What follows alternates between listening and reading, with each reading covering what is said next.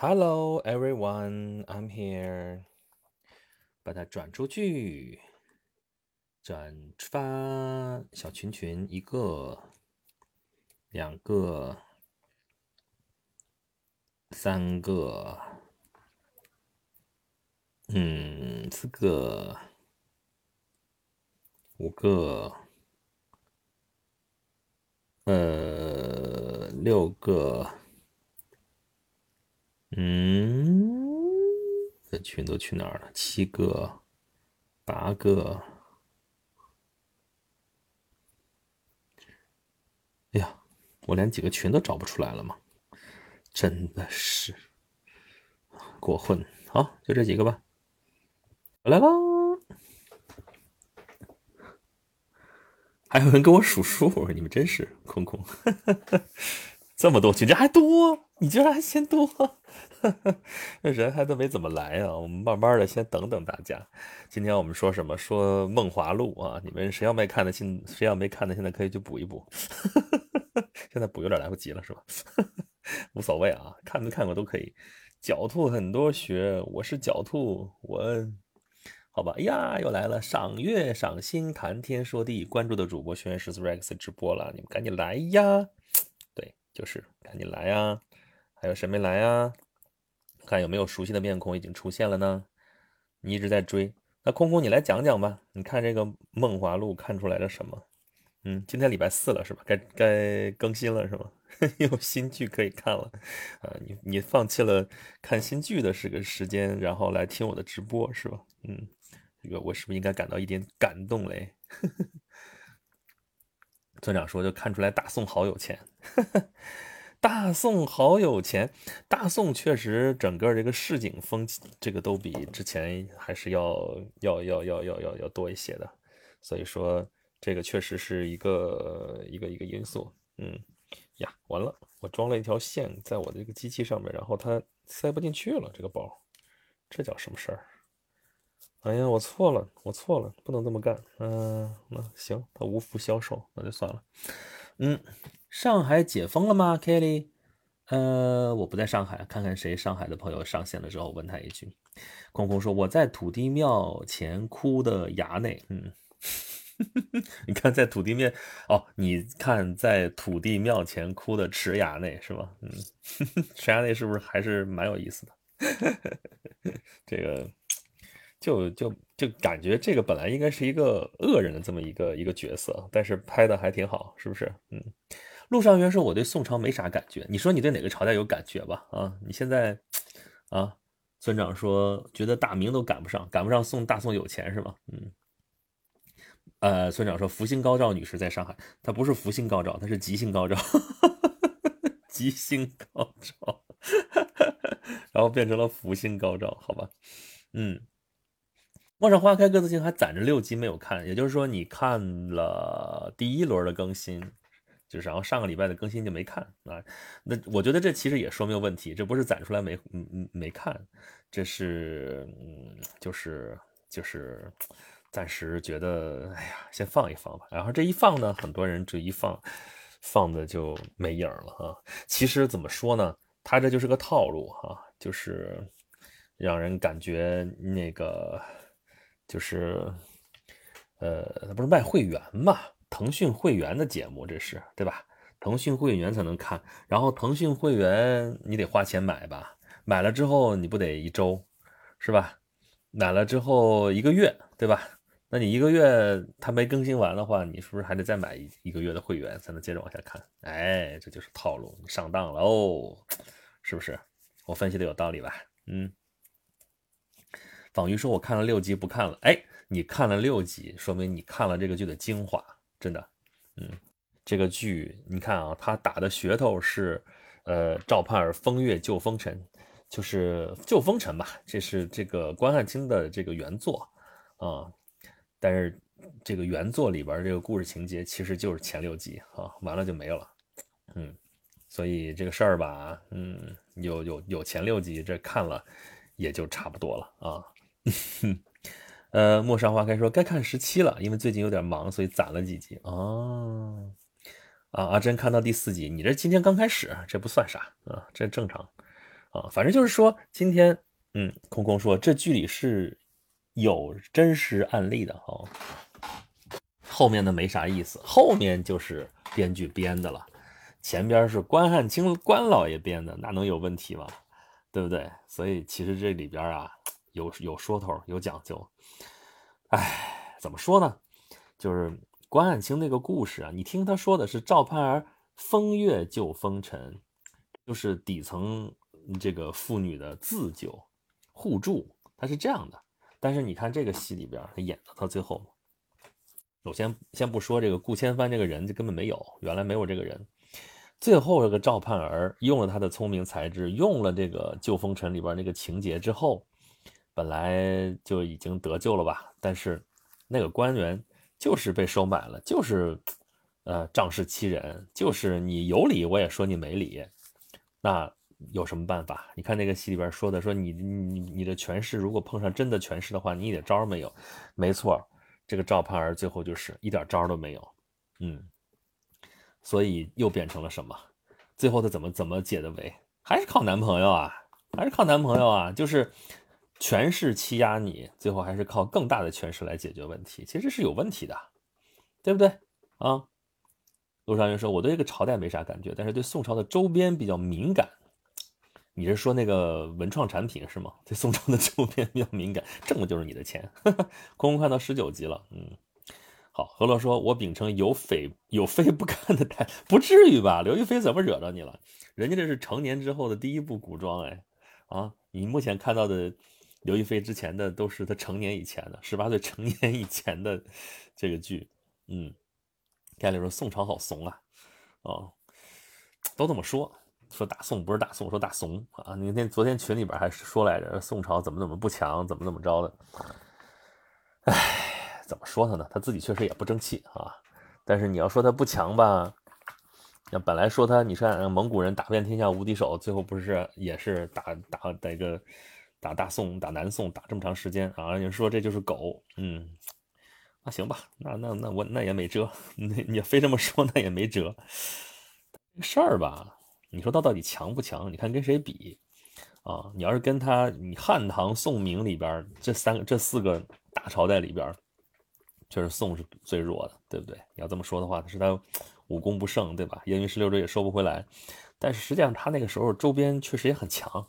他面对的不是汉唐时候那些少数民族国家，啊，他面对的是有了那个跟中原制度并不就相差无几的那样的几个国家，对吧？辽、金、西夏，就他基本上也是个中原王朝的那么一个体格，那么一个体量。然后你说就跟他打匈奴、打突厥一样打，那真不是。嗯嗯呃。宋朝，呃，空空说宋朝真是文化最鼎盛的时候哈。呃，幺五三说弱弱的问句好看吗？啊，这个就是见仁见智了哈。看你看什么，你说你就看一个下饭剧，我觉得其实还是能看得下去的啊。你说我就喜欢看这个帅哥美女谈恋爱啊，你觉得还是可以看得下去的。嗯，你说你要拿着显微镜看啊，非要说看这里边说这不符合史实，这瞎编的，这就不可能，这胡说八道。算了，别跟自己找不自在，好不好？嗯，空空说，大家为什么对宋朝这么反感？欺负人啊，觉得他弱呀，觉得他不行啊，瞧不起人家。但是你我所有的人其实都从宋朝过来的，就是我们祖宗都在宋朝生活过，都得这么说吧，对吧？它是我们不得不，你不能横向比，没横向没法比，它是一个历史纵向发展的，我们都经过了宋朝这个阶段才到今天村长说。还是觉得九八央视版《水浒传》和八三山东版《水浒传》情景接近当时的景象，那是会好一些。好在什么地方？我告诉你，就好在糙，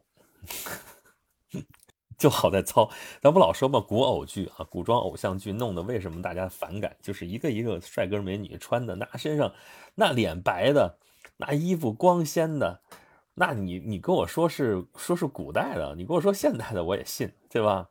这就是个。古装剧那都不叫历史剧，跟历史毛关系都没有。这个更是了，跟历史毛关系没有，就是个古装剧。这古装剧你在这里边还找一个什么什么，它变得好不好，符不符合史实，那真的是找不自在去了，对不对？你这没这事儿，你知道吧？这这这就不是那么回事儿，根本就不是一个系列的东西啊。嗯，啊，陌上花开觉得还挺好看，这不就说吗？看对谁的脾气对谁的路，本来就是这样。嗯，呃，村长说刘亦菲参演《金粉世家》的时候还没成年，对，她签参演前边你看到的什么《金粉世家》，呃，《天龙八部》，呃，《神雕侠侣》，还有什么《仙剑奇侠传》都没成年，都是十八岁以前，都没成年。嗯，陆尚元对，他是大肉肉，嗯。呃，村长，对对对，就那个糙，对那个糙的那个感觉是比较接近真实的，就让你觉得，哎，是那么回事儿，是那么回事儿。但是实际上你再看吧，真不是那么回事儿啊！哎呀，一般声音好好听，又现水平又好诗意啊，这是说我吗？何洛说，现在的古装剧都是成了装古剧了，装古剧本来就是。哎呀，它就是因为它不是个架空时代，稍微我拔一下耳机。它它不是个架空时代，反而让大家呀，不要把这个壳拿下来。就因为它不是个架空时代，再插上。哎，回来没有？好了，它就因为它不是个架空时代，反而让大家有这些纠结。它要真架空了，我估计大家也没什么话好说。反正你那是假的，我也 没必要较这个真儿，是不是？各各个年代，关公战秦琼都可以，没问题。但问题他不是啊，他说的是宋朝，嗯，然后你要真说那个皇帝都能考证出来，他封禅嘛，他封禅泰山，那他就是宋真宗喽，真宗朝啊，那那那那大大家免不了要往真宗朝那靠。但其实那些人物都是编的，你比方说，咱不说别的，别的，你说最明显的就是刘九，刘九官人，刘九官人，你看刘九官人，说的就是柳七嘛，奉旨填词柳三变，是柳七官人啊。嗯，空空说现在的刘亦菲没她妈妈漂亮啊，她本来也没有她妈妈漂亮，只不过之前有少女感，现在是演中年妇女，现在演的是青年妇女，对吧？来位大王，哎，欢迎欢迎欢迎，就说少不了你。嗯，米娅，插个嘴，是因为宋太弱，所以中国历史大人物里宋太祖只有两集吗？不是，其实是因为底稿只有两集，他讲的也少。那讲的也少，估计跟跟这个确实也有关系。但你要是宋朝弱的话，讲苏轼讲了多少集？是不是？咱别说宋太祖，咱讲宋朝的人讲的可不少啊！以国内都是假，又不是纪录片，是电视剧。就说这事儿吧。你看那天晚上半夜了，你看群里边有个群友出来说句话，说我这那个那个看了一集。《梦华录》看了一集，看了之后就有这个这个历史错误啊！说他说啥来着？他说他说啥来着？他说坏了，我想不起来了。一会儿你们翻翻告诉我。嗯，村长说我还以为刘亦菲参演了《神雕侠侣》的时候就十九岁了，没有，十七岁。嗯。何洛说：“宋真宗大中祥符年间，你这考证更那啥。但这种考察没有意义的，就跟说《笑傲江湖》，我说《笑傲江湖》没有什么朝代概念的，但他们就考证说，你看里边没有民族矛盾吧？你看里边这些官制啊，什么什么这东西，就是明朝的事儿。我想说，你可以说它是以明朝这个环境为蓝本来写的，但是你要说它就是明朝的事儿，我是真说服不了我。这个事儿 真是，它就是个小说。”而且明显那些名字取的都不认真，或者说不是不认真啊，都是那种，就是有有具体寓意的那种名字，东方不败呀，人我行，这像正经的名字吗？所以这种名字这就是瞎取的啊！你们就不要不要认真，不要较这个真儿啊！你非要说这是这是哪朝哪代的的话，这不就是就真是找找不自在了？这事儿真是没什么没什么劲了，这个事儿啊！所以大家不要想太多，这就是一个电视剧。啊，这个电视剧大家喜欢看就看一看，不喜欢看拉倒啊，就这么一个事儿啊。所以，嗯，看你们说啊，现在刘亦菲熟了，嗯，我觉得你的意思是熟了更有风情了，是吧？晶晶说，但是宋朝感觉好有钱，这就是我说的嘛。你刚才说你不够糙，你现在看看的都是光鲜亮丽。你说这个刘亦菲。演的这个角色，这也是赵盼儿，老有钱了，对不对？这跑到京城，你不说，咱就横向对比一下那个京城，对吧？我刚才说不能横向对比，是吧？那这差不多嘛。京城帝都里边，你开一间，一开始是茶铺，后来可能开酒楼，你说你需要多少本钱吧？啊，你说你在北京城，你说你开个酒楼啊，你需要多少钱？嗯，大家琢磨琢磨。是这个事儿吧？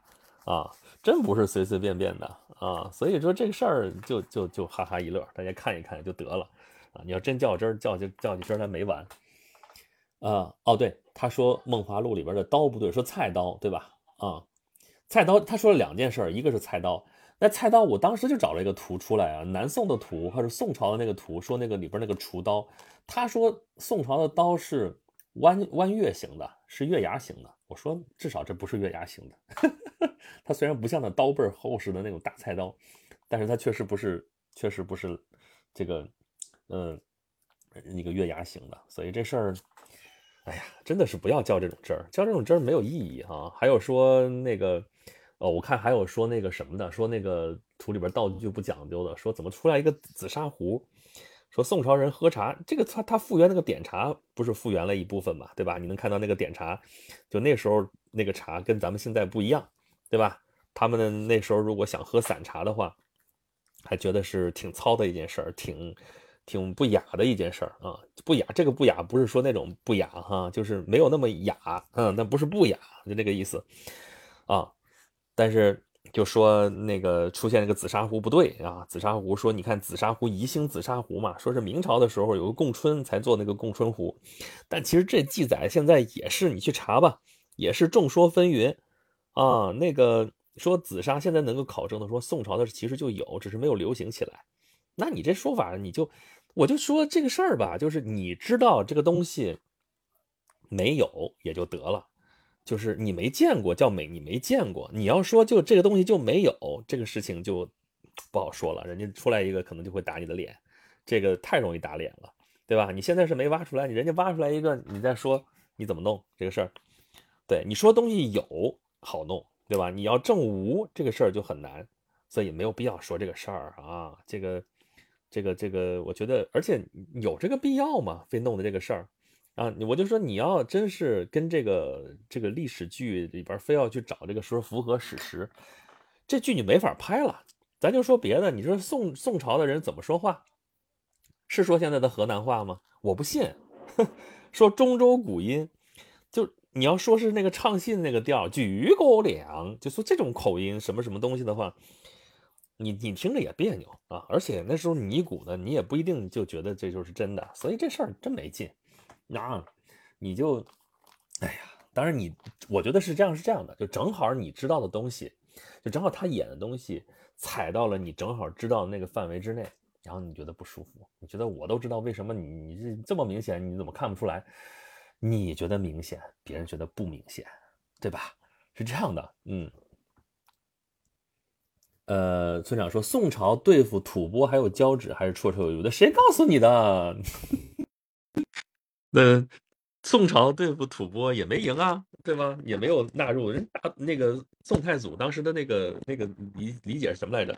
啊，大渡河以西就是迂腐一挥，大渡河以西非吾所有也，对吧？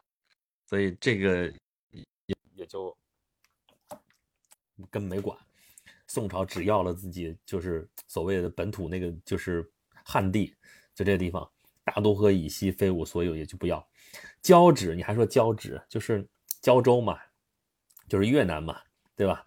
宋朝可是打过败仗的啊，就是宋朝的时候，让人家越南给打到打到南宁了，就村长就快打到你老家了，还绰绰有余。哎，所以人家说大宋怂嘛，在这个地方，嗯，怎么就被人家给干到干到南宁来了？要不然越南那边还有人在说说我们要到南宁怎么怎么着。当时那个越南那个对外自卫反那个对外自卫反击战的时候，他们就说要跑到南宁去过春节什么什么的，这叫嚣呢？为什么？因为他们之前打都到过那个地方去过，所以真的是，哎。村长说不不不，我是指年龄大了，现在我都很久很久没关注刘亦菲了，她之前都拍电影去了，这就是你像像那个章子怡之前也不拍电视剧，然后好不容易拍个电视剧，不就扑街了吗？对，之前为什么不拍电视剧啊？就是当时是谁啊？惨惨实惨，完了，我的绳断了。嗯，当当年就是那个谁啊，就是张艺谋跟他说的，说你听我的，你别拍电视剧，你就好好拍电影。电影正经是个作品啊，电视剧就不行，怎么怎么着，就这些事儿吗？啊，人家去大荧幕，大荧幕的一个作品是一个作品的啊，小荧幕这些东西想流水线作业啊，这个对于这个演员来说，他们就有些追求的不一样。嗯，陆尚元说：“我想默默的向问一下，上星期还没弄懂的事情，头像是鲨鱼的是哪位？那你自己去问呢，等他出现了，你问他。”何洛，还有他说为什么称唐明皇不称唐玄宗？说离清朝避讳玄烨不对啊啊，对对对对对对，你看你翻出来了。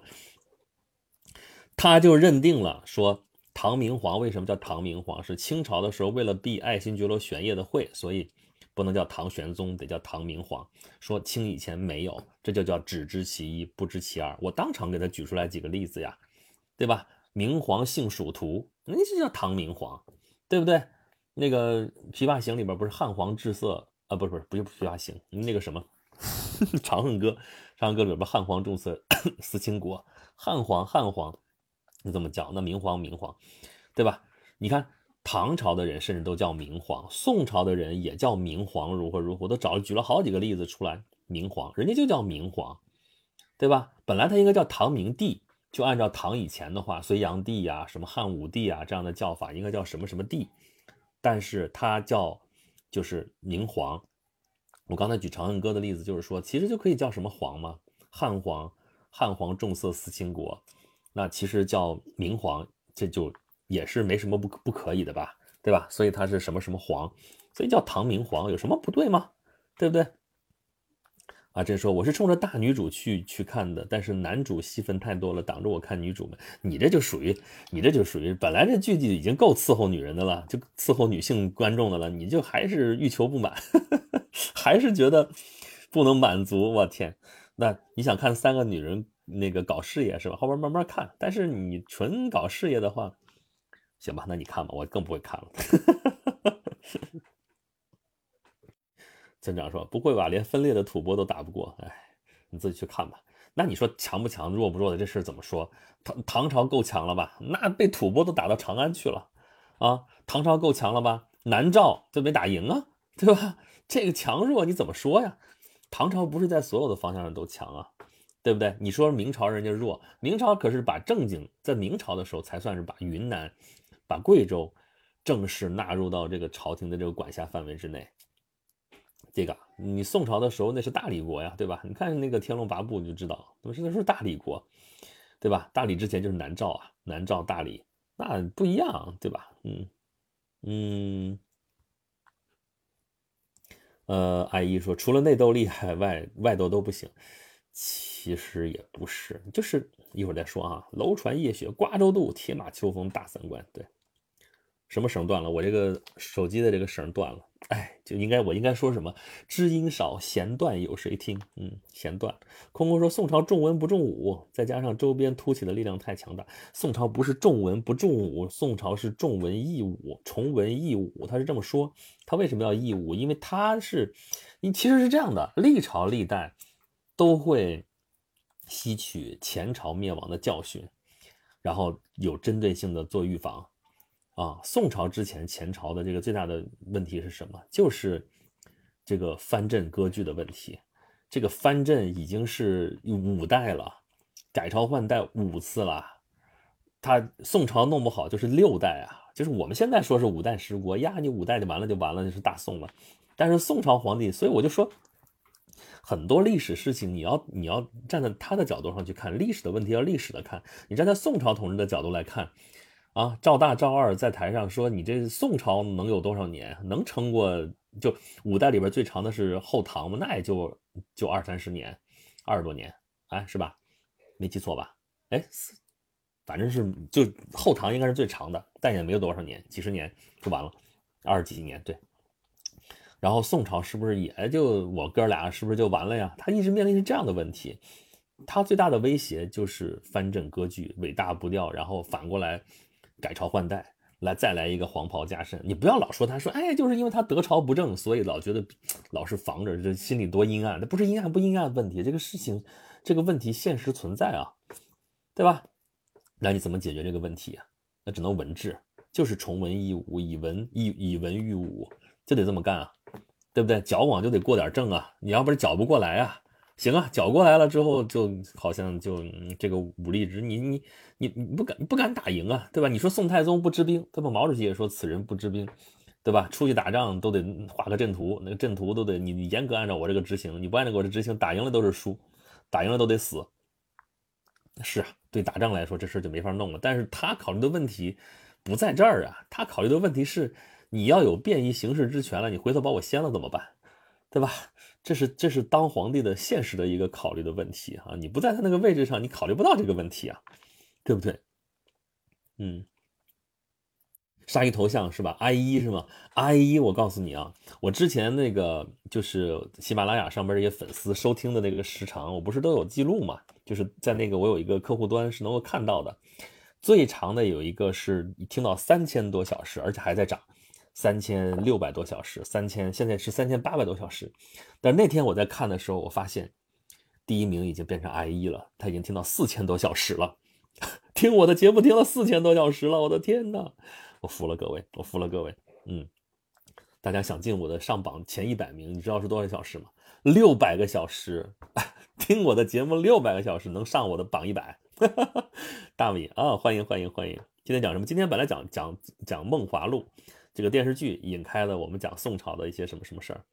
阿姨说没一个朝代重武，谁告诉你的？谁告诉你的？武德充沛的王朝好几个呢，就唐朝，比如汉朝，对吧？这绝对重武，你就去唐朝。嗯，呃，阿卡林错过半小时没事儿，咱们后边高兴的接着聊。村长交趾那个时候还是李朝，打到南宁还杀害了知州苏坚，对吧？并且进行了大屠杀。对啊，嗯，对啊，嗯。鲍大王说：“汉灭于武力太强啊，不说汉独以强亡嘛？就其他都是以以以弱而亡，但汉独以强亡，武力太强，撑不住了。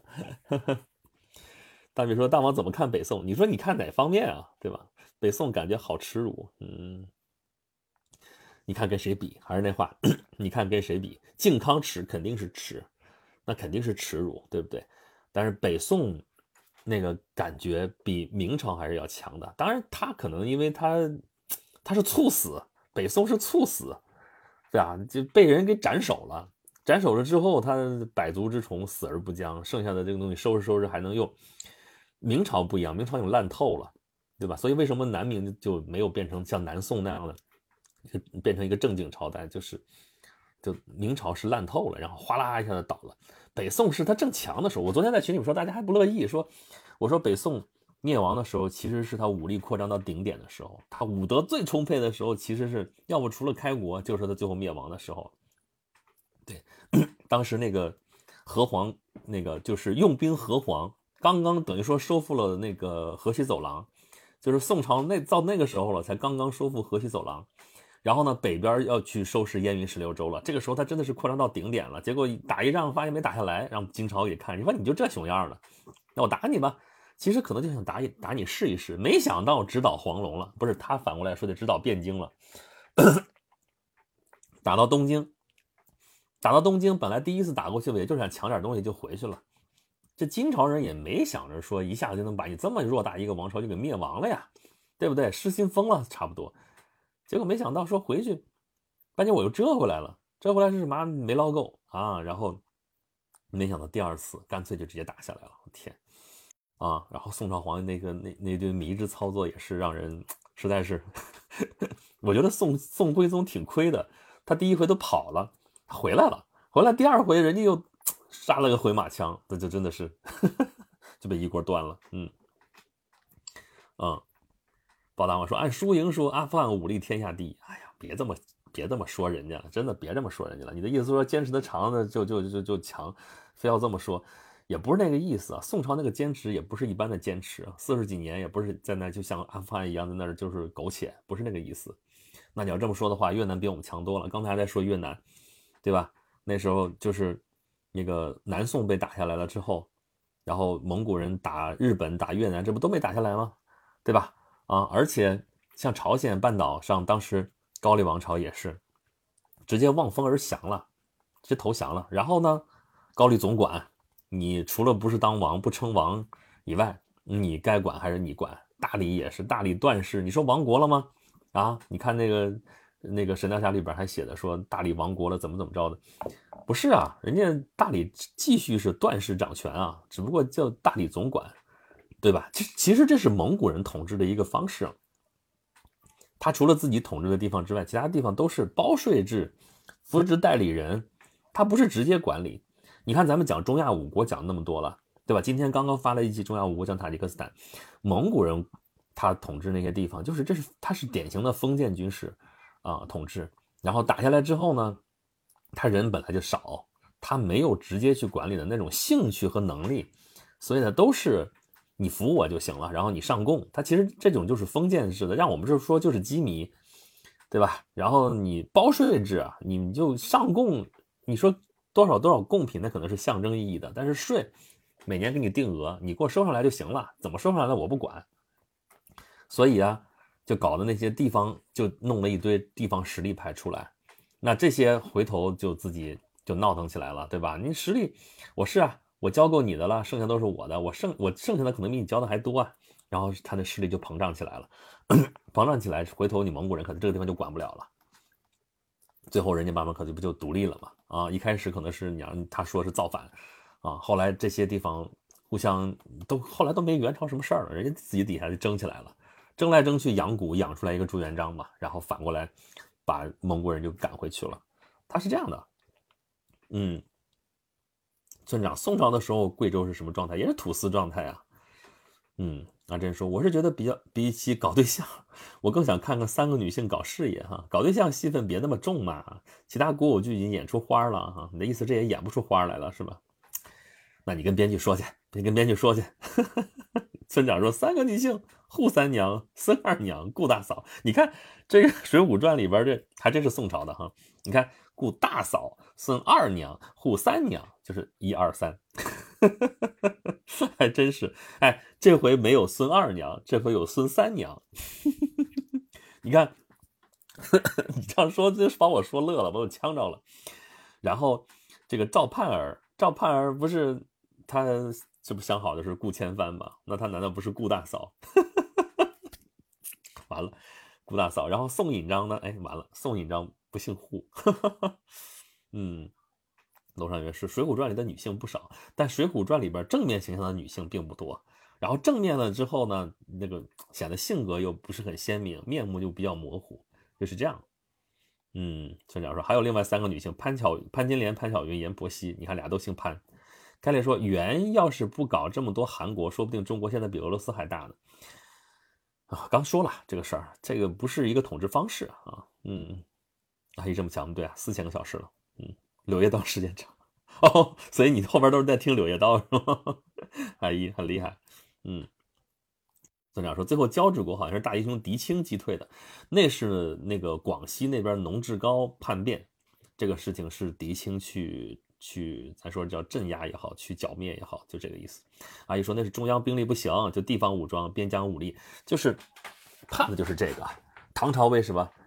那个崩溃就是让内就是内轻外重，然后搞的就是让边军有机可有机可乘，然后就叛乱了嘛，就这个意思。昆呃昆贝尔说，大王评评价一下特别火的那部网络小说《少宋》吧，我没看，就这好多这种小说，就少宋还有新宋什么的，我就看过几眼。宋新宋是不是看过几眼？后来没看下去，反正也是 YY 嘛，这个。对吧？有什么好说？等我看了再跟你们说吧。少宋都是想象，对吧？你看特别火吗？没听过哈？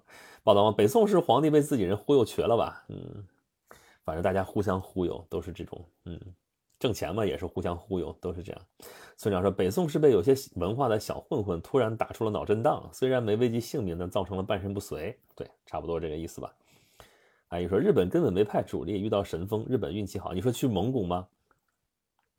去打呃，你说蒙古去打日本是吧？嗯，不能说不是主力，但是他是这样的，日本你要去打的话得隔海，对吧？你隔海的话，你蒙古人没有海军啊，那个时候。现在我们当过笑话讲说蒙古国海军司令如何如何，嗯，不说蒙古国其实哪个湖里边是有海军的，虽然就规模很小，就几艘船，嗯，那个时候日本，呃，远一衣带水嘛，隔着一隔着海，然后蒙古人要去打的话。他得有海军呢，他那时候哪来的海军呢？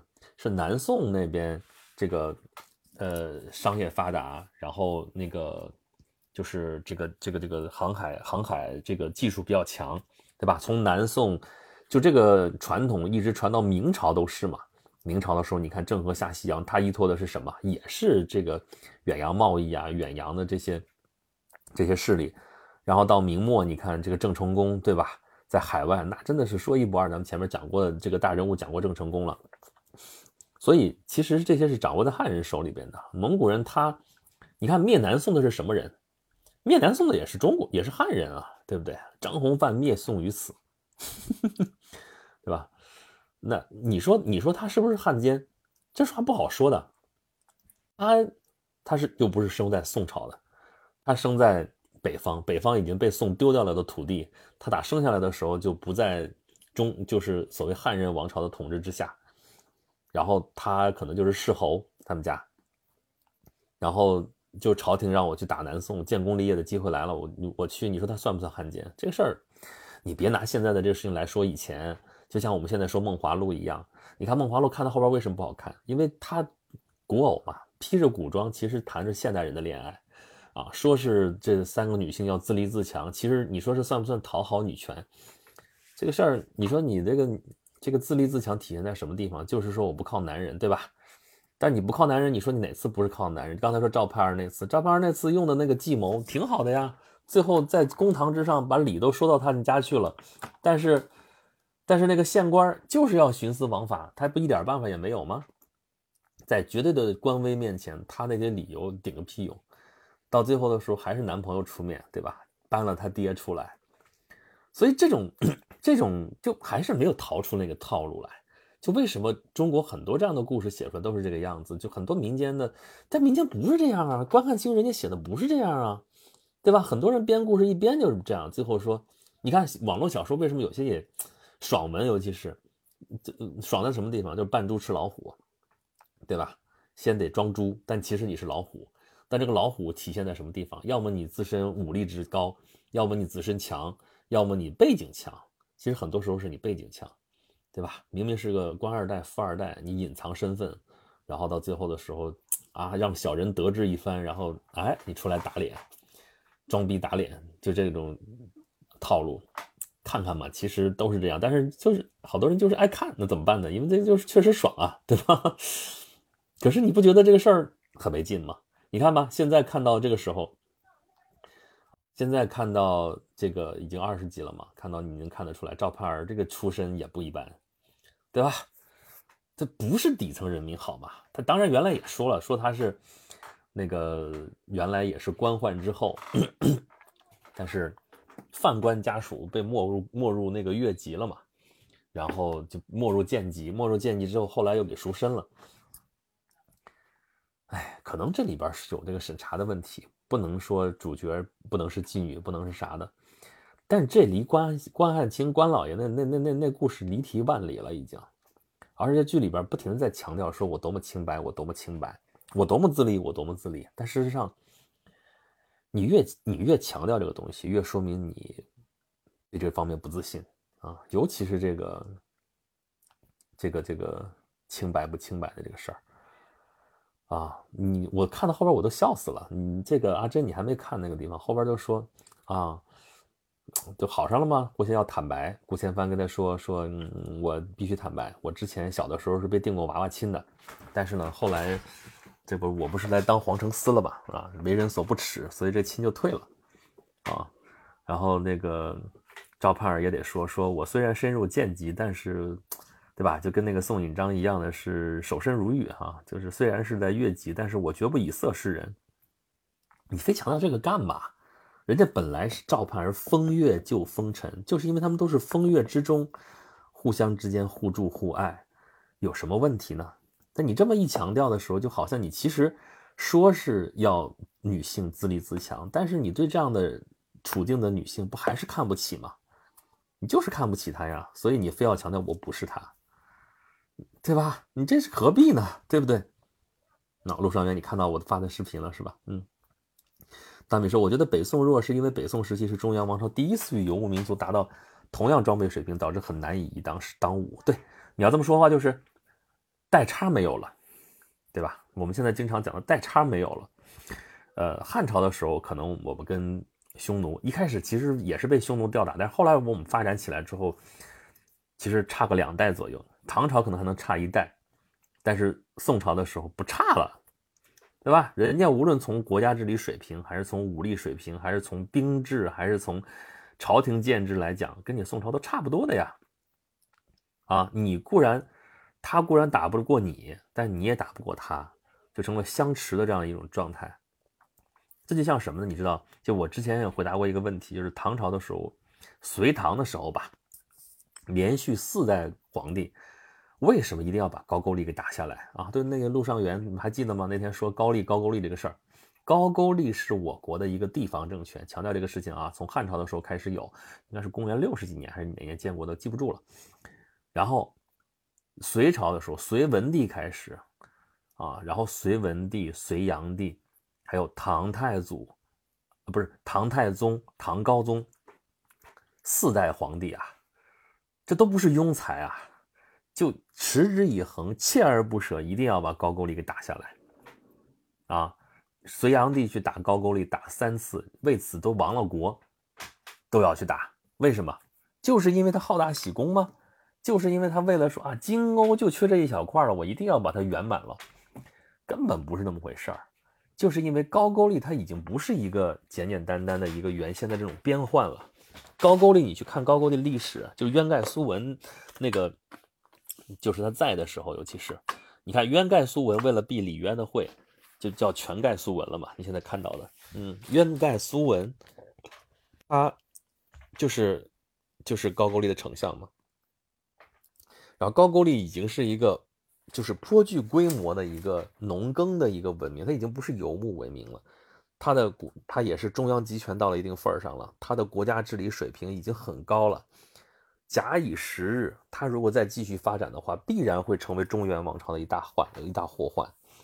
然后隋朝的时候，他其实隋朝就很强嘛，隋朝一建立起来就很强，说我国家强盛的时候差这一块，这是隐患，隐患我一定要搞掉它呀，对不对？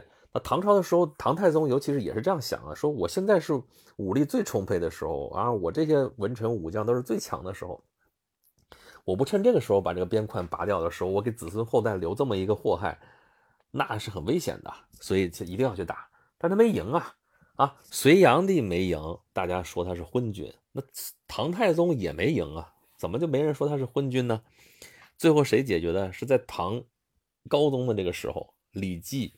就徐茂公啊，带着带着人才去把这个事儿给搞定。四代皇帝啊，我把唐高祖唐高祖给扔一边了是吧？唐高祖反正就好吧，存在感也比较弱。四代都是有为之君，都要去打高句丽，这还不说明问题吗？而且你眼光放远一点，后面去可不就是在那个位？那个位置在哪儿？那个位置就在东北啊，对吧？嗯，高句丽强调啊，跟高丽不是一回事儿。高句丽是我国。我国的一个地方性的政权，高丽是朝鲜半岛上的一个王朝。高丽那个王朝，他说里边他有一些高句丽的移民，这可这个应该是有的。但是他说他继承高句丽，这是胡说啊。这个但是高句丽呢，有的时候会简称为高丽啊。就这个这个陆上元，你说听不懂的，反正这里边确实有点复杂，它是这么一个关系。但是你看这个地方也是北宋。这个时候也是啊，啊，那你还真是说东北契丹啊，契丹啊，还有西族啊什么的，也都是在东北这边成长起来的。他是渔猎民族，就比那个游牧民族还要狠，而且他们的这个制度啊，已经发展到跟中原相差无几。那在这种情况之下，你不把它搞定，你你你你你留在后面就是就真打不过了。辽国建国可是比宋还要早呢。就宋他建国的时候就已经发现有一个庞然大物，辽朝已经在那个地方了。燕云十六州不是宋朝丢的，早就丢了，对吧？甚至我们说那个儿皇帝说那个是是那个那个那个石重贵啊，说那个对吧？石敬瑭对吧？石敬瑭石敬瑭丢了燕云十六州，他说丢燕云十六州的时候，其实。也不是他拱手让人的，他也是承认了一个继承事实，因为那时候燕云十六州已经不在他手里控制了，他那时候还不是皇帝呢，人家 辽已经把那地方占了，他做了个顺水人情，他为了干嘛？他为了换他的皇位。而且你要说汉奸的话，人家也不是汉人的，人家是沙陀人。所以这些事儿啊，真说起来的时候，对这，所以宋朝面对的都是这样的敌人，就包括我们现在叫叫 China，对不对？然后俄语现在说中国还是契丹，为什么？因为契丹很强，契丹很强是建立在当时，你看他们那些民族一接触东方的时候，先接触的是哪个民族？接触的就是契丹人。他认为就是就是契丹人那边都是契丹人，啊，他们叫中国，后来就都叫契丹人。然后契丹后来辽朝灭亡了之后，被金朝给灭了之后，耶律大石西迁，还建立西辽。就咱们讲的中亚五国这个地方，回头我们会有一期专门来讲西辽的事情。就是他也叫喀拉契丹嘛，喀拉契丹在中亚这个地方照样称王称霸，依然是作为周边这些国家的宗主国存在的，真的是很强。对吧？他因为把那个先进的治理方式带到中亚去了，所以他在当地就是很强。蒙古人来之前，他们就是最强的，就这么一个关系。所以你说宋朝面对的这样的敌人是这样的，对吧？而这个时候他已经不能像唐朝的时候一样依赖藩镇，让地方在做大，不能再那么搞了。所以你说怎么办？你说他怂，那是你按结果来说的话就是怂。但是请相信，那个时代的人也做了那个时代相应的努力。哎。嗯，阿姨说还有蒙蒙蒙满被汉化后占据了，直接不行，真不是那样，真不是那样。你说你说满族被汉化那是那是一回事，因为他主动汉化。那蒙古是因为他不愿意汉化，他治理汉地，但是他不愿意。你看他学他会几句，对吧？取个汉取个那个汉文的这个国号，然后那个。那个会写汉字、会说汉语，这就是汉化了吗？真不是，就蒙古人就没有，就是学会中国这种这个集权治理的这样一种方式，或者他不屑，或者他不愿意啊，反正是就后来就本来就他保留他的游牧民族的本色保留太多了，嗯。后来说中原正统王朝的管理基本上就是流官直辖到土司羁縻的外藩朝贡，你是说从内到外这样？嗯。对对，最好的就是直接统治，对吧？流官直辖，所以后边的时候改土归流是慢慢的这个统治那个治理方式就是越来越成熟嘛。大比说，原不搞那么多韩国也统治不过来，他不是他不是搞不搞，他不是愿意不愿意搞这些东西，不是元朝要搞这些韩国，是他那些都是他的兄弟，都是黄金家族，其他的都恨不得可以跟他平起平坐的。嗯，人家要自己独立出去，他一点招没有，他管不了。不是元朝想搞四大汗国，那四大四大汗国事实上是独立的，是这么一个概念。嗯，他分封不封也不行，就是他们草原上形成的这样一种模式，这就是治理模式不一样。我就跟你说嘛，这就是分封制，一直就是封建，一直封建到这个份儿上。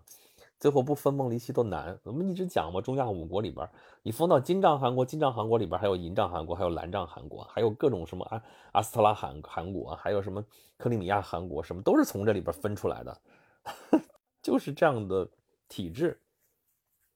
陆山元，鲁智深一路救女性，武松一路杀女，谁告诉你的？武松也是要救的，但是武松，你看杀的是什么人？他杀的是什么人？他杀的是他的嫂嫂嫂不错，但是他嫂嫂害了他的大哥。他杀的，你说那个血溅鸳鸯楼里边那些那个那个那个使使女什么的，但其实也参与过害他。啊，你说怎么办？你光说他，你光说他要保护弱者，怎么怎么着的？但是弱者都想害他的时候，你跟你说，你看《水浒传》看的就是快意恩仇，你看的有的时候太血腥，确实是。你要是这个受不了的话，真的不要看了。对不对？那武松那怎么着？武松就该死吗？也不是这样吧。大闹飞云浦，血溅鸳鸯楼。他如果但凡不狠一点，他连命都没有了。这武松，这个《水浒传》里边讲的就是官逼民反嘛。这官逼民反是一回事儿，但是整个这个基层这个社会的生态你也看到了，真的是黑暗到到底下到边儿了。这个不是大腐败的问题，底下这种小腐败，还有底下这种小恶一堆堆的，你说怎么办？所以最后这帮人打出来的旗号叫替天行道嘛，天已经烂掉了，我替天行道，就这样。村长说：“施耐庵这老头子好像和姓潘的有仇，出轨的女性两个姓潘，出事的酒店老板姓潘。对，这个已经有人说这事儿来着，他跟姓潘的有仇。嗯，大米说北宋皇帝可不傻，对他们来说，金国不过选界之极啊。你你写的是界林之选啊？好吧，武将才是他们害怕的，跟清朝差不多，宁与友邦不与家的，不是这个意思啊。嗯，清朝跟宋朝还不一样，清朝他从那个原始部落起来，他带着那种啊，当然后来是接受了中原的这种治理方式。嗯，那清朝你说他武将不行，你像像福康安这样的不也挺厉害的吗？那是满人，对吧？后来实际上是因为中央军不行了，还是绿营八旗全无用，对吧？咱这不讲曾国藩的吗？那最后只好地方办团练。但这就是你看，咱之前已经讲过了，这历朝历代饮鸩止渴就是这样。你看看《三国演义》，你就明白了，对吧？黄巾起义一起来，中央搞不定，中央搞不定，你你直中央直接搞不定，你就得放权，对吧？对吧？你不给钱，你不给兵。你就得给政策，是吧？你让地方自救啊！但地方自救打跑了黄巾军之后，这支军队可起来了。起来之后，你想再回到原状，那是不可能的了，对吧？曾国藩，你是看最后他打败了太平天国之后，湘军他解散了，恨不得好像说这已经解除威胁了，什么什么东西？但这是他的为官之道。事实上是，湘军虽然解散了，但是淮军还在，对吧？淮军就算就是不行了，后边不是还不断的练，还有新军，还有啥啥啥的，其实都是这样一个路子出来的。归根到底是中央的权威已经不在了，对吧？你从那个东南互保的时候已经看得出来，地方大员已经不听朝廷的了，对吧？朝廷下个命令，底下上边会会质疑朝廷你发的命令合理不合理？你这是乱命，乱命我就可以不遵守，那完了，中央权威已经荡然无存，对不对？那那那那那国家已经要散架了，它是这样的。嗯，大米说，说白了还是统治阶级利益与老百姓利益不同。对，大明说，我记得好像科举制度从唐朝以来一直到宋朝才普及，是吧？唐朝并没有很大规模的科举制度，不是？唐朝已经科举制度很很很普及了，但是问题是，唐朝是门阀贵族依然很强盛的一个时代啊。什么人给灭了的呢？是黄巢啊，黄巢。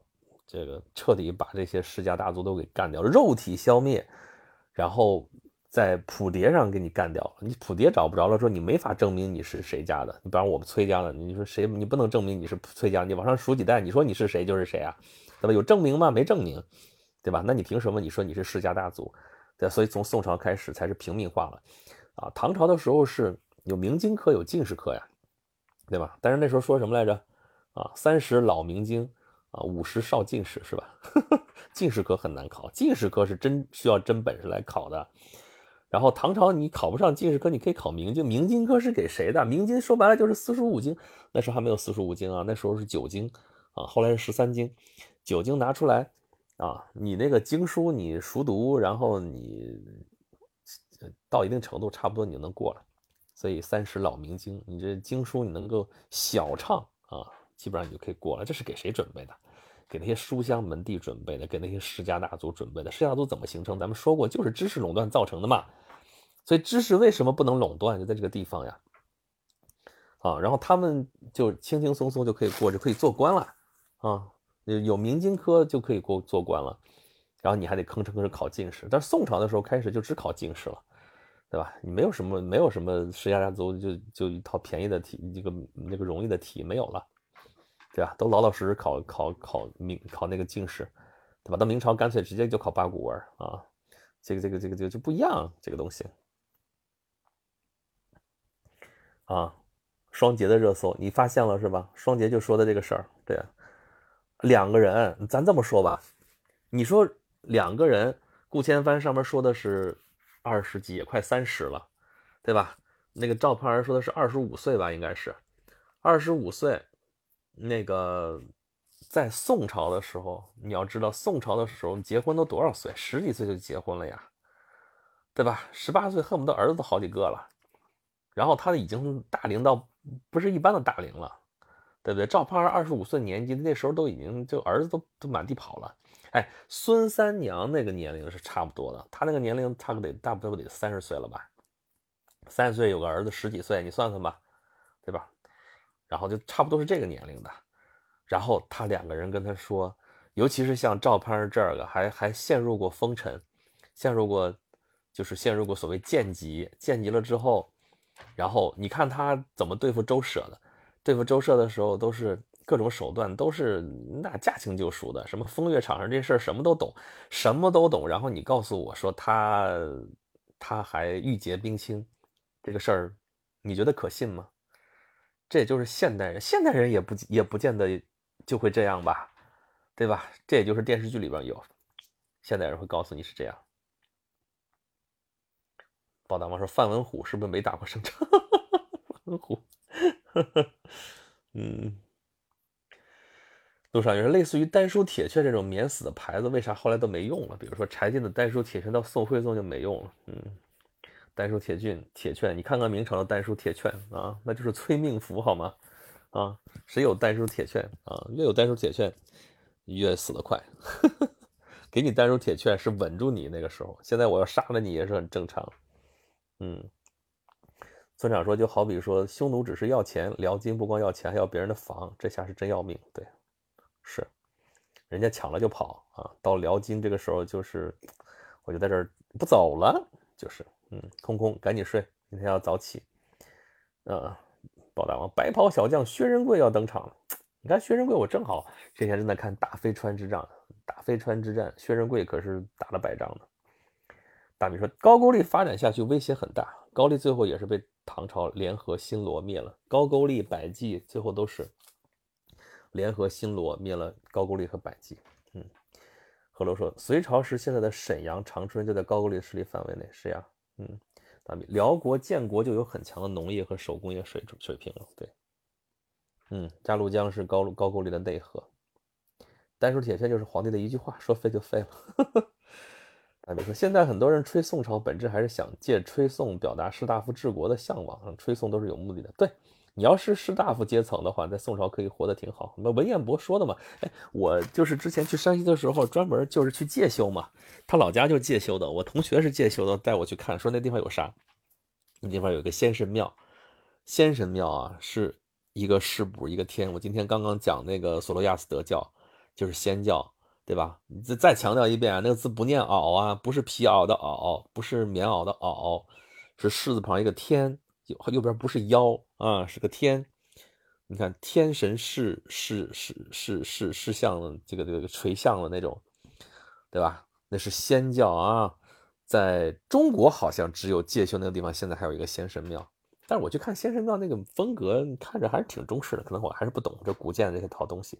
然后就在先神庙的旁边有一个文彦博的一个一个纪念，就相当于祠堂那样的纪念馆。文彦博我们可能知道的就是树洞取球，对吧？但他说的那句话呀，哈，这个我朝是与士大夫共天下，不是与老百姓共天下。啊，宋朝是明目张胆的、明白的说出来的，我与士大夫共天下。明朝呢？明朝就是因为朱元璋是。出身于贫农，所以他就不想认这个事儿。但最后你，你这个王朝想长久，还是要跟士大夫，就是皇权的比较适合的这个合作者是庶族地主嘛，其实就是士大夫，就是他们不会像唐朝以前那样，在形成那种能够可以左右皇权的那种大家族啊，但是他们会成了一些小家族的一些联合，庶族地主或者叫寒族地主。然后他们可能会去结党，就是，就是后边其实怕的就是结党。你看，唐朝也党争，宋朝也党争，那个明朝更党争的没边了。最后是，然后这个士大夫这个阶层其实就是士农工商嘛，就士农工商士大夫这个阶层。然后他们反正是皇帝，我不我是不会当的，也不想当，我还要中军天天说这个事儿。但是呢，他们的利益是不能动的啊。这个明朝到后面要打仗，打的。外边要这个这个关外也要打，关内也要打，对吧？农民起义也要打，但是甭管怎么打，你再怎么征派，再怎么加派，对吧？这个我士大夫是不大凉的，对不对？然后你们再怎么着，反正钱都烂在，就是藏富于民嘛。但是你注意，藏富于民，民指的是什么？士农工商都是民，但他这个藏富于民就成了就是啊，反正藏富于民，我也是民，对吧？而且士是民当中第一等，对吧？藏到我这儿，你就不想再不要再打我的主意。你打我的主意，你就是暴君，你就是这个好大喜功，你就是横征暴敛，对吧？但是你要打仗还需要钱怎么办呢？只好苦一苦百姓，再苦一苦百姓，对吧？然后整出来流民，整出来这个这个这个饥民闹事儿，整出来农民起义，那那是这个皇帝不够英明，对吧？反正赖不到他们头上去啊。所以我现在看这这个阶层真的是，对吧？明朝倒就倒了吧，反正他也对我也不好啊，换一个皇帝也没什么不好，那就换呗。对吧？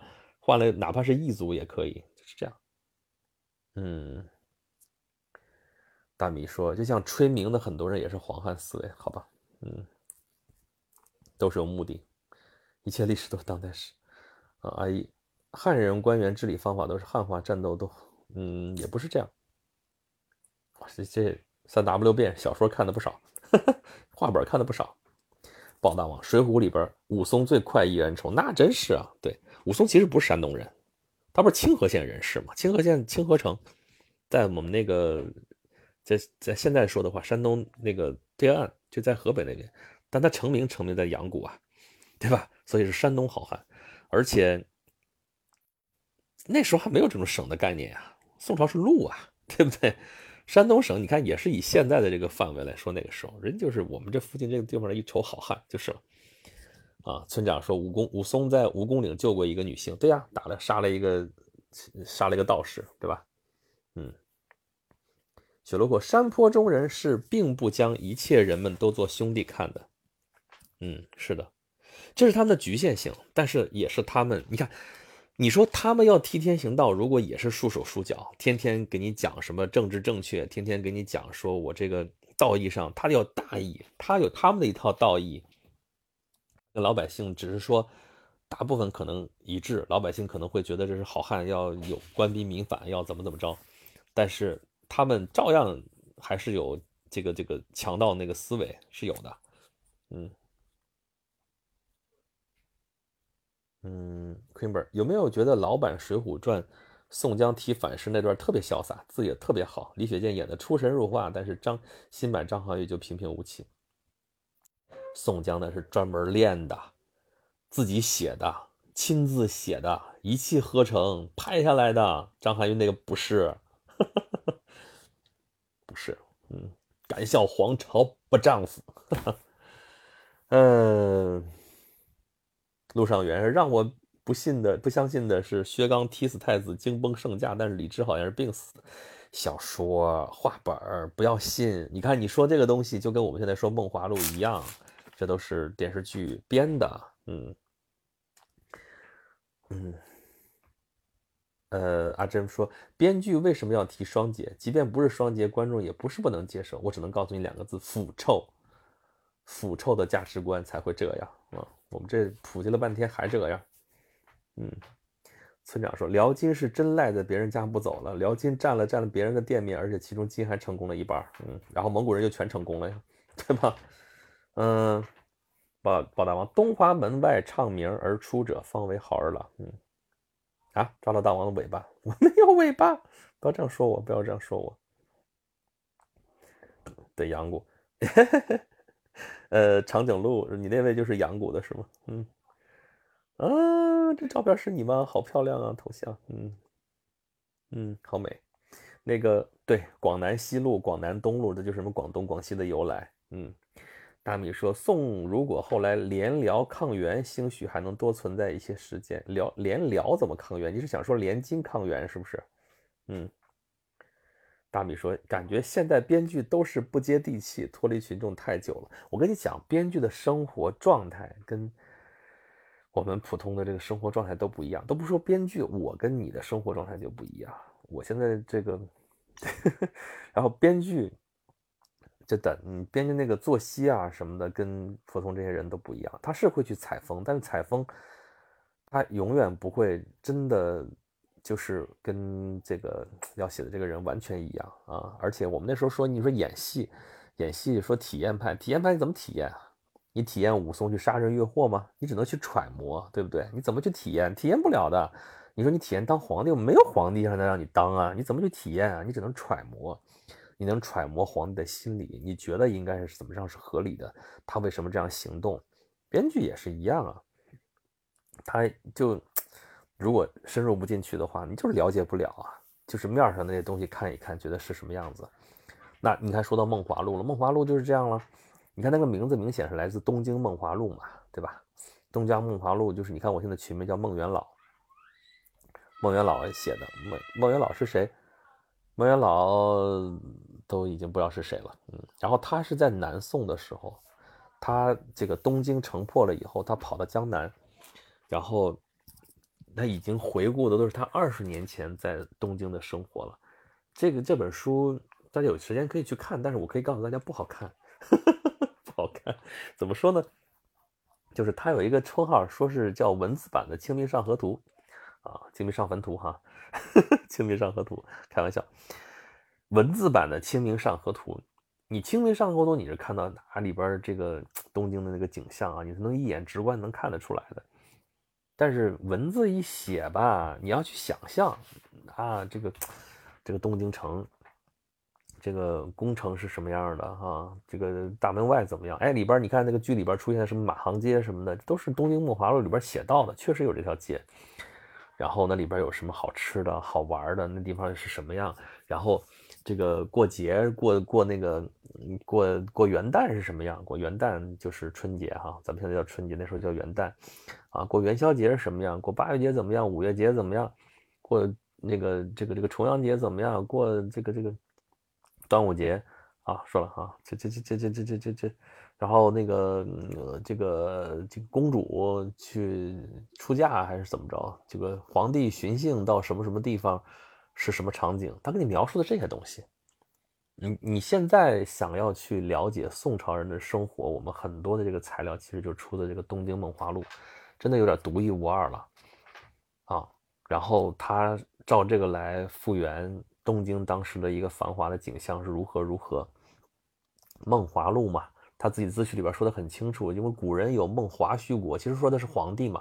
皇帝梦见华胥国怎么怎么着，所以简简称就是梦华，啊，不是你字面上理解的梦华，就是梦见当时有多么繁华，不是那个意思啊。当然可能也有这层意思，你要真是这么理解的话，但它的典故其实是出自皇帝梦华胥国。然后你后来看到这个这个东京城当当时的生活，他那个时候已经其实是北宋末年了，已经到了唐宋徽宗那个时候了。但是咱们说了吗？梦华录这个演的，你要真说的话，大概宋真宗这个时候，这中间也差了一百年了，可能也会有很多差距，对不对？有很多的差别。然后，呃，你要去了解当时人的那种社会结构、社会关系什么的，可能也就是雾里看花啊。所以这就是借了这么一个 BGM，然后大家去看啊，你这个啊有那个宋朝那味儿了。然后呢，剩下就是三个姑娘在那儿搞事业。要不就是谈个恋爱什么的，互相有个什么官定 CP 什么什么东西的。但是你看我们这里边有穷人吗？一样的，我们老说国产电视剧没穷人，真没有啊！里边有啥？赵盼儿那么有钱，进到东京，天天说自己我穷，天天要借钱，一借借二百贯，二百贯什么概念？宋孙三娘那不是说我给人杀猪杀两年才挣一贯钱，结果后边就几百贯几百贯的挣，这后边。老有钱了，对吧？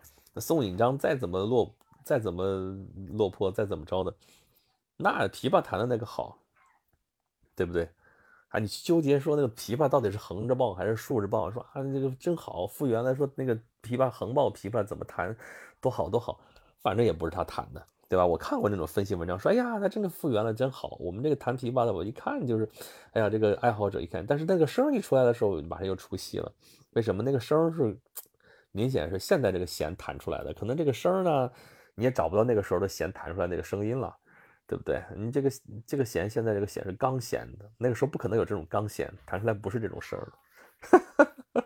我说这事儿你当一乐看一看得了，对吧？吹毛求疵就算了啊。我觉得这个了解了解聊一聊还挺好的，但是你拿这个去攻击什么东西就没意思了。当然人家说那话的时候也没有这个意思，嗯。袁颖说：“这里主要是以宋代为话题吗？请问，因为今天我们讲到《梦华录》了嘛，讲到宋朝，所以今天讲的是宋朝的比较多。呃，哎呦，长颈鹿说个没错，好吧，嗯，你是说回答哪个没错？你是说你那位是阳谷的没错，还是说这个头像是你没错？嗯，我得好好再多看两眼。嗯，村长说报国安版的宋江其实也是挺霸气的，那报国安就很霸气啊。但是宋江，你说霸气吗？所以这就是你看老版那个这个李雪健老师演那个宋江，他就说嘛，好多人恨死了，说那撅屁股版是不是？还没嗯浓颜那个碧那个呃碧玺的那个样子。但是可能他抓的就是那个神韵啊，宋江可能就是那样一个状状态的。所以新水浒看了之后，我爸都跟我说说，哎呀，这个水浒看的就这个宋江像是个人物啊，不像原来那个宋江想那么那么窝囊。这个见仁见智啊。你确实看的说这个新版张涵予演的那个宋江像是个人物了，但是那是宋江吗？这个事确实要打个问号。《水浒传》里边宋江可能真不是那样。这个山东及时雨黑宋江，你说多豪气是多豪气，但是呢，他是小吏出身，可能这种点头哈腰的事儿做起来比谁都顺溜啊。所以真的，你要真让我说的话，可能还真是这个李雪健老师演那个宋江，可能更符合这个小说里边的这个人物。嗯，啊，以接地气、火速、和谐以前编剧就行，好吧？嗯，Fire from Mercury，阳谷老乡见老乡，两眼泪汪。对对对对，Fire from Mercury，他是两，他是阳谷的。你跟他，你跟他那位是跟他队友是老乡。嗯，村长说体验武大郎就可以来，大郎该喝药了。嗯，看来被你的自拍骗到了，是吧？也就是说，这确实是你是吧？嗯。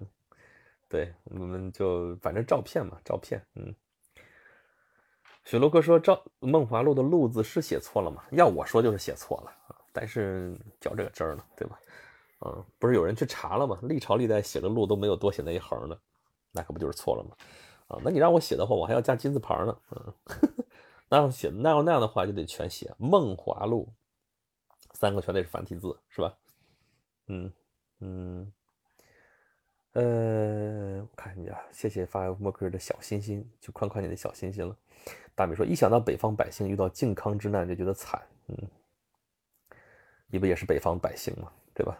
嗯，那个北方，你像这个我们山东那地方，就是那时候就沦陷了嘛，嗯，都没错，长颈鹿嘚儿，长颈鹿，嗯，都没错，是都没错。呵 呵村长说：“报国安版的宋江有些霸气过头了啊！李雪健版的符合原著，对，就说这个意思。”嗯，许乐库说：“当然是撅屁股的李老师演的更好啊！”对呀，就是这个意思。嗯，张土豆，我头一次见这个老乡，半个老乡是这么论的哈。一般说半个老乡，就比方说我爸是哪儿的，我妈是哪儿哪儿的的，对吧？我从我妈这边论的是老乡，所以咱是半个老乡。但你这居然是，好吧？你是那个。这个老乡家属啊，嗯，呃，还好你对美图免疫，好吧？村长说，我要是武大郎的话，以自身的硬性条件就休了潘金莲，再娶个贤惠的农家女，岂不妙哉？当然不是妙哉了。你看他这个武大郎当时娶潘金莲是什么情况下娶的？其实咱简单来说的话，就是潘金莲当时是跟一个张大户他们家，对吧？他们家那个大老婆觉得这个小妖精守在身边，这玩意儿太危险了啊，就赶紧把她嫁掉，就就没有这个威胁了。嫁给谁呢？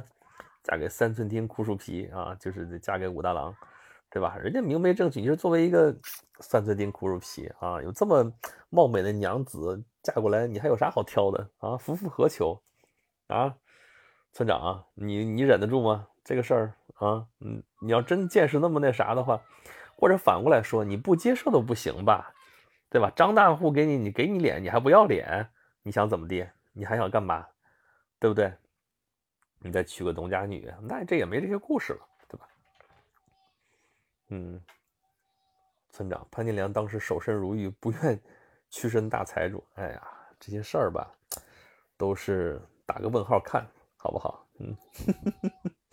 嗯，所以今天咱们是说那个《梦华录》啊，接着说回来，就是哎，那个《东京漫华录》我说了，就是这个书啊，就一般人也就没必要去拿来看吧，啊，看就是看他在描述那东西，但是你要真的看得进去的话，我就说这是这个大宋京城吃喝玩乐全攻略，嗯，就看看那里边那些吃的那些那些吃食，当然你从历史角度来看的话，那些给我们留存下来了一些那个时候的。一些面貌啊。但是我们普通人看就是，哎呀，这好吃，那好吃，哎呀，哈喇子流出来了。你念着那个的话，比报菜名可爽多了。嗯 嗯，朝气蓬勃才想起来，你咋才来念？嗯，曾想说，我可以在潘金莲出谷出谷以后再修它。你你你你这不是你你发现了的时候，然后你就已经被踢伤了嘛？踢伤了之后，你说你怎么选？你说你休了他，你连力气都没有，你起床都起不来。然后你媳妇儿还伺候你啊？你说你你还要不要他？你要不要休他？嗯嗯，阿卡先撤了，听回播，是前面没听是吧？嗯，哎，方玉说盼儿对付周舍的招，说他冰清玉洁没有说服力，对，就是这个意思。你说光说没吃过猪肉，只见过猪猪跑就能这样？那真的是，那同样是那个见吃过猪肉，同样是见过猪跑的宋引章，怎么那么傻白甜呢？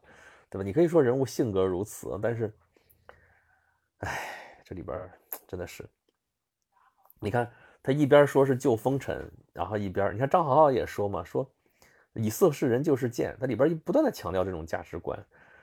那以色侍人就是贱，你到底看不起谁呢？这这这这，说白了就是还是完全不自信。就是硬硬撑着，非要说自己这个，非要说自己就是冰清玉洁，非要说自己跟那个什么什么以色侍人划清界限，越是这么强调，其实越说明心虚。我只能这么说，嗯。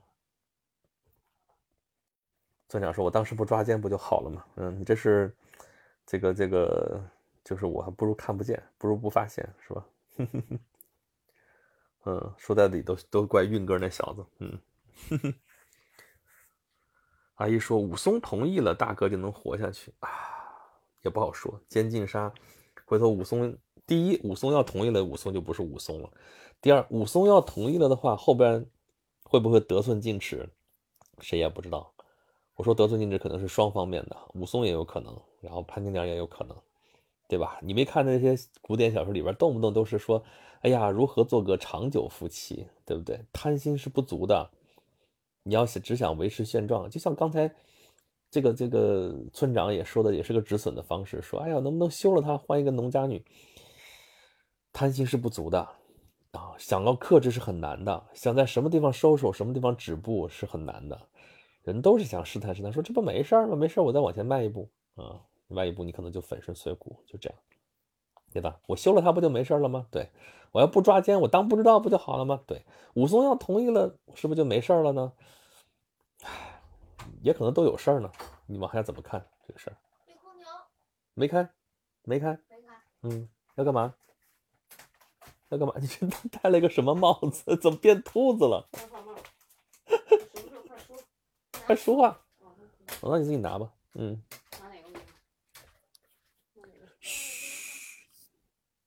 嗯，他在拿书。嗯，你们听到他这声音了？嗯，对，大哥活下去比什么都重要。嗯，不知道，不知道。武松，我觉得也是不见得知道那个结果，他可能是想到了一部分吧，不能说。你看，这也是宋朝的一个风情，当然是明朝人写的小说。关汉卿是元朝人，他可能离宋朝还近一点他写的，他写的，但他其实没有说那是宋朝。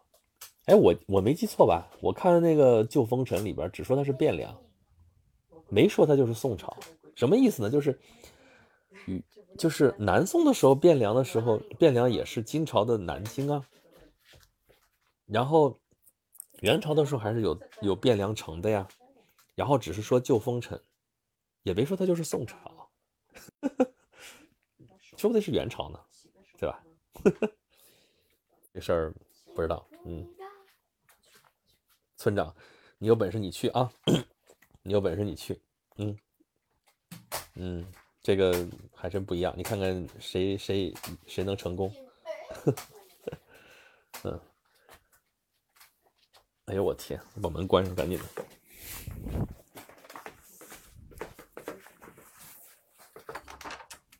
嗯，倒是你看，咱们说半天了啊，说回来说这个《梦华录》，呃，所以我说这个看这个东西真的就是一个心态的问题啊，心态啊，就是你看你看这个电视剧到底看的是个啥？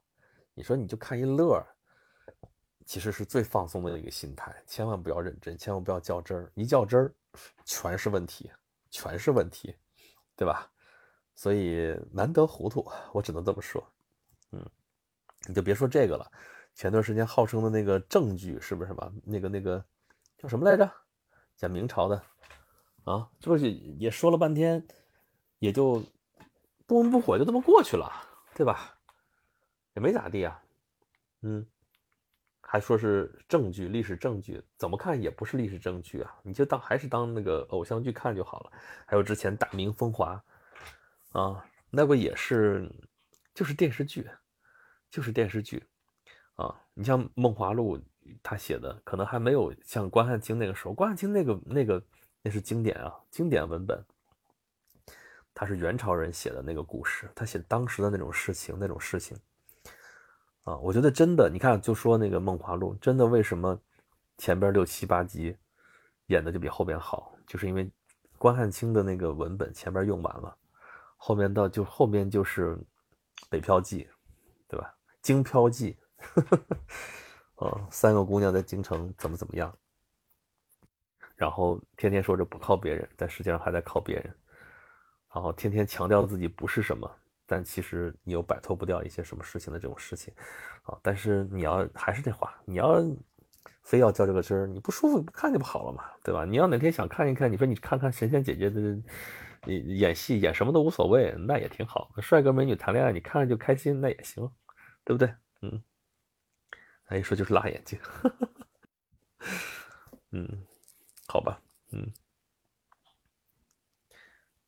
村长啥意思？不是，哪怕有本事也要成武大郎才行啊！你怎么那么想当武大郎？为什么？啊？好吧，咱们今天这个哟，有十点，哎，二十二点二十二，这个时间多好，嗯，朝一气风波，刷剧不就图一乐吗？但是你从里边能看得出来世情百态啊，不是说一切历史都当代史吗？你看电视剧也是，你看到的都是现在的人的意识，至少在编剧这个层面，至少在现在的这个价值导向这个层面，它呈现给我们的，能够看出来编剧的心思，或者说导演的心思。我觉得这已经能说明很多问题了，就像我们那时候看，在北京，当时我记得是在首都剧场林兆华那版的《赵氏孤儿》，最后弄了啥？嗯，好不容易把赵氏孤儿给救出来了，赵氏孤儿也长大了，长大之后来了一句：“我能不报仇吗？我不想报仇，为什么要报仇啊？”我当时就觉得说这事儿吧，你要不你又演经典，你要要要所谓颠覆，你颠覆至于这个样子吗？他还大导还非得说是八零后的这个这个感觉，当时八零后就很年轻嘛，现在八零后我们都三四十了，说就就这样怎么怎么着，但是八零后也不能都这样，就觉得很怪啊！你要不你你前边一直说你是演绎正剧，结果后边来了这么一出，说你家整个消解掉如何如何，他消的也并不高明，何必呢？搞成这个样子，嗯。村长说：“因为武大郎的条件步入了小康生活，奈何潘金莲不珍惜啊？你说的是经济生活呀，人家要精神上的生活呀，人家要帅哥啊，人家要你侬我侬啊，这些潘金潘这些武大郎给不了啊，对不对？你不能说你知足吧，有这些不错了，你已经有了的话，你不会珍惜的；已经有的话，你会选择性看不到的。你看到的都是你没有的，你看到的就是要风情，要有人疼你、知你、怜你。”这武大郎没有啊，武大郎可能会嘘寒问暖，啊，但是要要言没言，要形没形，要风情没风情的，肯定还是西门官人、西门大官人这个潘绿灯小闲来的好，对不对？嗯，呃，哎，好吧，你看得更透，所以这些东西再往下挖的话，可能就是另外一个故事了啊，再往深了挖，嗯。行吧，咱们今天说《梦华录》，说到宋朝的一些从这个历史的角度、从政治的角度、从经济的角度、从市井生活的角度，咱说了这些东西。那么你先放这儿吧，回头我来整理啊。那么我们，呃，对，那么我们今天这个直播差不多也到这个时候吧。然后，当然有关于宋朝的话题还是说不完的啊。咱们再有什么话题在讨论的时候，可能稍点时候再说啊。当然，你们可以看到今天，对了，最后给大家显摆一下，村长有房有店有事业有娇妻，弟弟又是机关单位当领导哈。现在很多人没达到，确实是，但就是这样，还是被杀了。嗯，我给大家发一下我今天的这个这个话题图，是阿珍给画的，你们看看像不像顾千帆？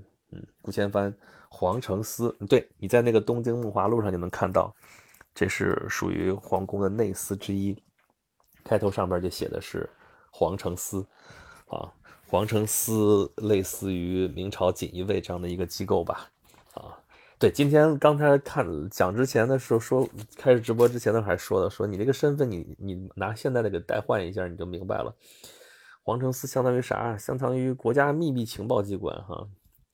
是国安局的副局长跟一个网红店的店女老板之间他们的故事。嗯，你这么一看的话，感觉好吧，反正不是我们普通人能企及的。我们有什么好说的，对不对？嗯。啊，今天特别多头像，什么意思啊？啊，大肉肉，我已经好久没换头像了，好吗？今天终于换了。阿珍答应我了啊，后边还是会接着换的，所以嗯。我还会换。赵金木说：“令牌拿过来，切一块黄金给我啊！你直接拿过来，切什么切？整个都给我。”嗯。宝达我说：“为啥我想到了北镇抚司？差不多啊，北镇抚司不就是锦衣卫吗？”嗯。不接地气，离谱。对你给我簪一朵花，一枝花，蔡庆，宋朝的时候。嗯。哦，对哦，村长，你这也是啥？你这是熊猫。听到这话的村长好悬，你这自己画的是吗？还带设计台词的。哦，群里发了好几个阿珍画的头像，是吗？我都没去群里看，这会儿我看不了，一会儿我去看。嗯，所以其实你如果把这个《梦华录》里边这个身份现把那层古装的这层皮一扒，这就是我们无法企及的高度的一些。你看啊，玄幻剧、仙侠剧，那是神仙谈恋爱啊，现在这个是高富帅。呃，衙内谈恋爱，或者说是高官谈恋爱，这高官其实对我们普通人来说就跟神仙是一样的，所以就是神仙谈恋爱，连这个赵盼儿不也是神仙姐姐演的吗？所以呢，他就是给你看，你们来看，你们来羡慕吧。反正这个东西历来的这些东西都是这个样子，你要喜欢你就看，什么王侯将相、才子佳人，都老是这种东西的话。肯定不真实，反正本来也是梦华嘛，对吧？喜欢你就看，不喜欢的话，他就是那么回事儿，对吧？离谱局辣眼睛，行了，不说了，一个半小时了，今天直播够长的啊！我老说视频要直播，一直还没有直播。最近在家里边这个这个时间比较碎啊，一会儿这一会儿那的。嗯，看看有没有时间，回头给大家视频直播吧。视频今天发了一小段，回头还是会继续更新的，欢迎大家关注。最后了啊，关注一波演讲录，演讲录的公众号，演讲录的视频号，演讲录的小程序，还有轩辕十四工作室的公众号啊。回头文章还是要发，还有就是这个这个，在抖音上我是也叫演讲录了，现在啊，然后还有什么？小红书都有，小红书是轩辕十四 rex 啊。呃，村长什么时候视频直播？什么时候视频直播？我群里面跟大家说好吗？到时一边喝酒一边看，你别给我放在跟前供着就行，跟河洛那时候干的事儿一样，一边喝着酒一边给还给我摆上是吧？然后还对着喝上怎么着？嗯，就有点夸张了。嗯，一边吃熊猫一边看，村长好豪气。行了，咱们今天直播到这里吧。That's all for today。咱们至少这个音频直播下周四晚上九点钟再见，嗯，不见不散，拜拜。